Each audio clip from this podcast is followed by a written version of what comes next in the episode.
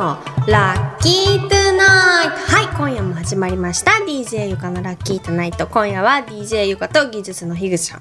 そしてスペシャルゲストに仙台の菊池さんをお迎えしてトーキングしてまいります。よろしくね。よろしくお願いします。はい。今夜は菊池さんがなんか質問があるの？質問というか悩みの悩み？相談に乗っていただきたいと。いいよ。いいですか？いいです。じゃあ一つ目、はい。参ります。あのー運命を信じますか？運命、はい。信じる。信じる、うん。私も最近結構運命信じがちになってきたんですけど、うんうん。ただある時にこれ運命じゃなかったかもってうん。気づきそうになる瞬間があるんですね、うんうん。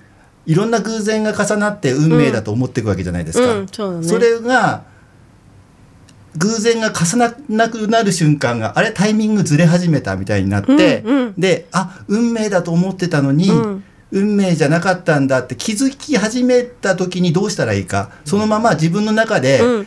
そこから無理やり軌道修正して自分でスケジュール調整して、自分で偶然が重なるようにスケジュール管理し始めて、運命のまま行った方がいいのか、あのーそのままズレズレになって、うん。あああれ運命かと思ったけど運命じゃなかったんだっていうふうにうん。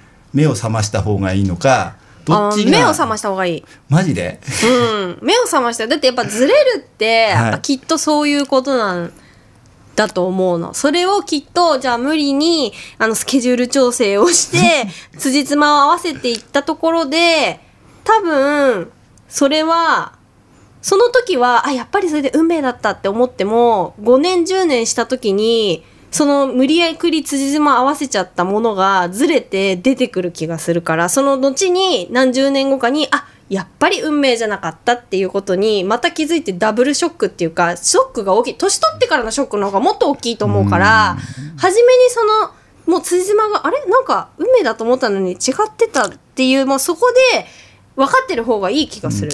例えば、うん。DJ ゆかさんのうん。今番組に呼ばせてもらってるのは、いろいろな出会いとか偶然が重なって、うん。運命的にここに来てるんですよね。うんうんでいつも DJ ゆかさんに LINE とかするとマッハの勢いで返事とか来て これ運命感じるわけですよ、この関係。でもある時に送ったら返事がなかったりとか、急になんかドライなやつが返ってきた時にあれずれ始めたってなって俺 DJ ゆかと勝手に運命感じてたってなっちゃう時も時々あるんですね。うんただそれはたまたま DJ ゆかさんが忙しかっただけかもしれないのに、俺がに運命じゃなかったって勝手に運命だと思って勝手に運命じゃなかったと思って、うん。勝手にさよならって言ったりとかするのは今の話だと、うん。さよならした方がいいってなるけど俺が勘違いしていることも含めて、うん。どういうふうに見極めたらいいのかなっていう。1年一年？うん、だから1年その私があすぐレスがなかったとしてあれゆかさん忙しいのかな？そしたらじゃあもう1週間後に送ってみるっていうのを1年続けてもらって無理。1年。無理。だ1年反応が遅かったらもうよし！これは運命じゃない！みたいな。なるほど、うん、1年は見てていいかもよそうだね、うん。分かった。あのちょっと急ぎすぎてました。急ぎすぎてる、うん。だってやっぱりほら今月はあーまあまあもう今もう松締めの時期だわ忙しいみたいなさあるかもしれないから。まあ半年1年くらいはうん。見ていいんじゃん。あとその見れる期間ってその人へのやっぱ思い入れとか距離感になんていう比比例するっていうかしない？それが別にちょっとしたどうでもいい人なのかあのどうでもいいぐらいの距離の人なのか DJ ゆかとのその距離感とそのこう相まってそういうところになるんじゃない？その待ってられ待ってられるか1年2年。その まあそう待って俺でも様子見？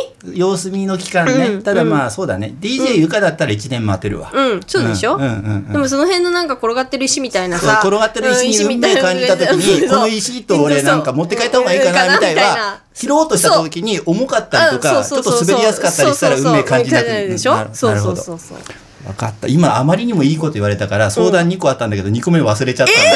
んだ、でも多分その忘れるのも運命だったのかもしれないです。あれいやー。なんかもう一個ちゃんいやだ。なんだ衝撃すぎて。